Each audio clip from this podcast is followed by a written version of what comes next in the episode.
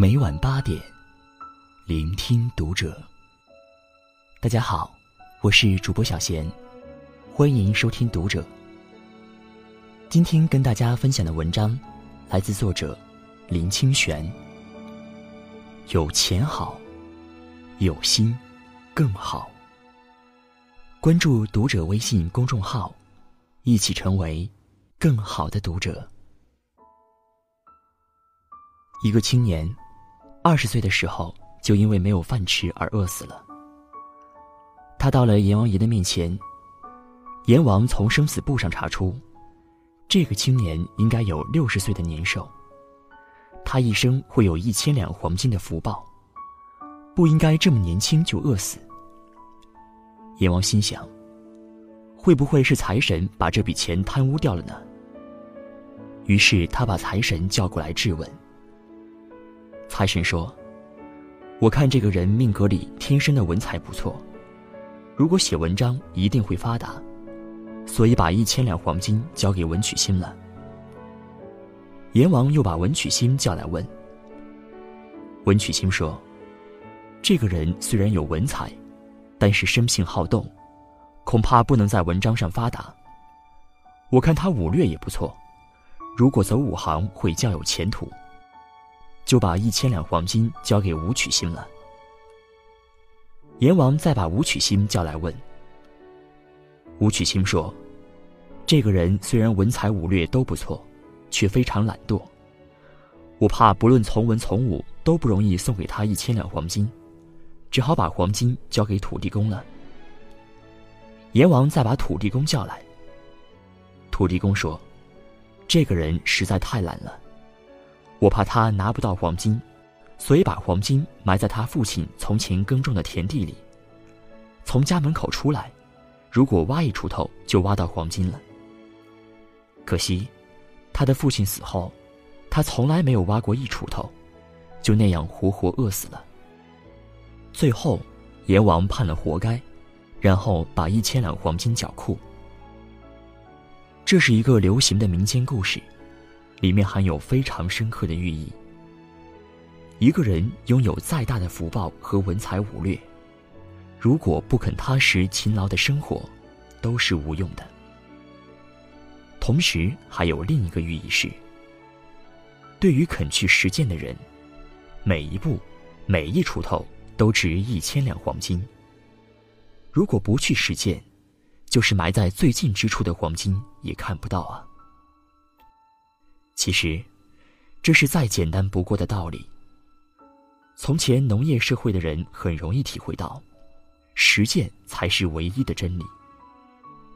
田里的作物是通过不断耕耘实践，才一点一滴长成的。空想或者理论，不管多好，都无助于一粒米的成长。到了现代社会，由于社会的多元，空想的人逐渐增多了。大家总是希望有什么空隙可以不劳而获，有什么方法可以一步登天。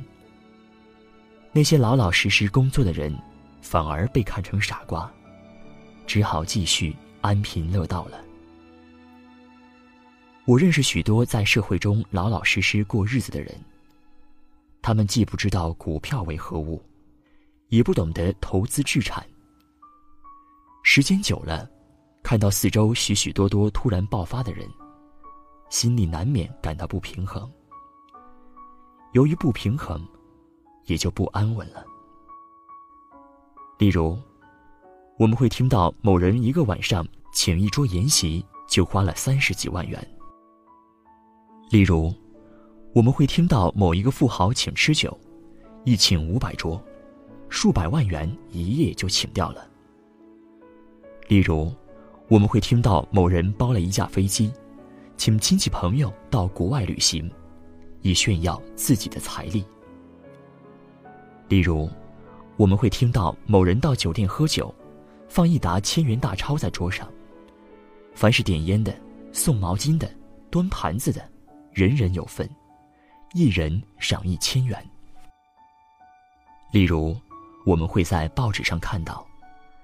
一些有钱的人吃完饭一起到赌场消遣，每个人身上都有几千万元。在这个社会上，确实有许多人一夜的花天酒地所挥霍的金钱，正是那些勤劳工作的人一生所能赚到的总和。而可笑的是，那些腰缠万贯的富豪，缴的所得税，可能还少过一个职员。不过，也不必感到悲伤，因为在时间这一点上，是很公平的。花天酒地是一夜，冥想静思也是一夜。花数十万元过一夜，在时间上与听音乐过一夜是平等的；而在心性的快乐与精神的启发上，可能单纯平凡的日子更有毅力。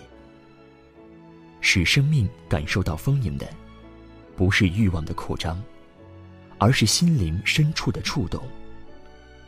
使生命焕发价值的，不是拥有多少财富，而是开发了多深的智慧；使人生充满意义的，不是对某一个目标的奔赴，而是每一步都得到心安与落实。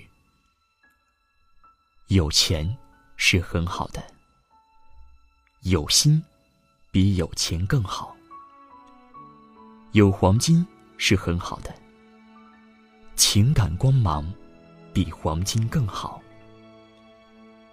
有钻石是很好的，真实的爱比钻石更好。重如千两的黄金，是在生活的每一步里展现的。在眼前的一步，如果没有丰盈的心、细腻的情感。真实的爱，那么再多的黄金，也只成为生命沉重的背负。除了眼前这一步，当下这一念心，过去的繁华若梦，未来的渺如云烟，都是虚妄而不可把握的呀。